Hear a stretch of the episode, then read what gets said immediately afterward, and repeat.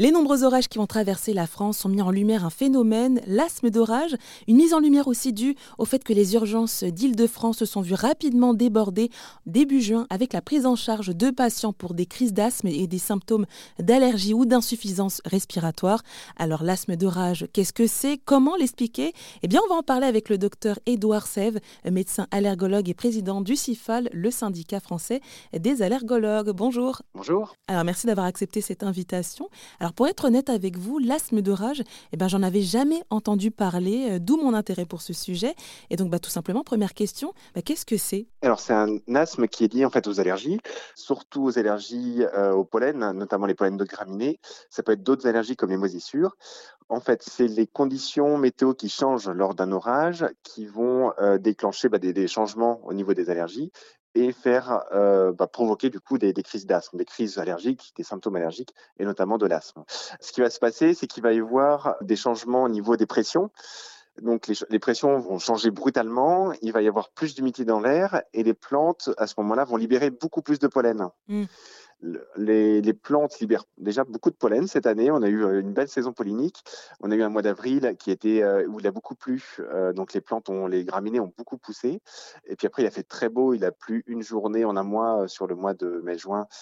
donc on a les, les patients allergiques aux graminées ont eu un mois assez compliqué et ça continue. Et donc ils étaient déjà assez gênés, assez, assez perturbés avec des rhinites, les conjonctivites, la gorge qui grattait. Et puis là, d'un coup, il y a eu justement cette espèce de montée euh, en puissance des, des, des pollens. Euh, en fait, il y a eu comme une, on parle de bombe en fait mmh pollinique. D'un coup, il y a trois fois plus, quatre fois plus de pollen qui arrive dans l'air. Et si les gens sont déjà pas bien, et ben là, c'est la goutte d'eau qui fait déborder le vase et ça peut se déclencher euh, en asthme. Alors, juste comme vous avez parlé de graminées, est-ce que vous pouvez rappeler ce que c'est? Alors, les graminées, c'est un petit peu tout ce qu'on appelle les mauvaises herbes, grossièrement. C'est toutes les grandes tiges, tout ce qu'on a en fait dans les jardins, le long des routes, euh, sur, euh, sur les chemins. Et c'est aussi tout ce qui est les champs de blé, de seigle. En fait, c'est l'allergie, c'est le, le rhume des foins. Mmh. Donc, c'est des pollens qui commencent euh, vers le mois d'avril, tout doucement, puis ça monte vers le mois de mai. Fin mai, normalement, on est dans le rouge. Cette année, on était dans le rouge dès le début mai. Tout le mois de juin, on est dans le rouge. Et après, ça redescend petit à petit sur l'été, sur normalement juillet, août. Euh, L'année dernière, ça allait jusqu'à fin septembre. Ah Donc voilà, ça peut durer assez longtemps. Mais alors, quelles sont les conséquences alors euh, sur notre corps euh, quand on a de l'asthme d'orage?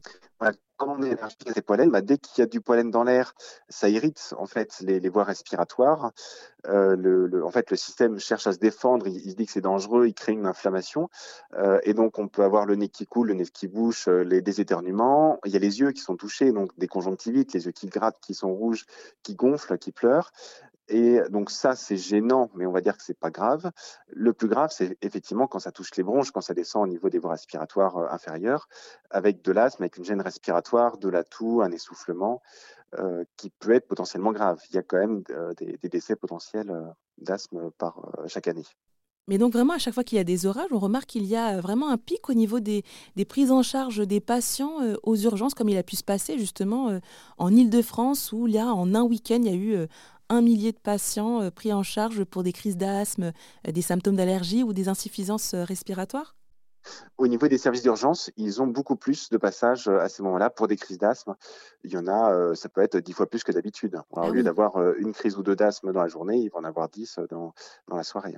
Donc, que... ça, et que ça soit côté adulte et côté enfant. Pédiatrie aussi, on a les mêmes, les mêmes observations. Bon, en tout cas, bah, merci beaucoup hein, pour toutes ces précisions sur l'asthme d'orage, docteur Edouard Sève. Je rappelle que vous êtes président du CIFAL, le syndicat français des allergologues.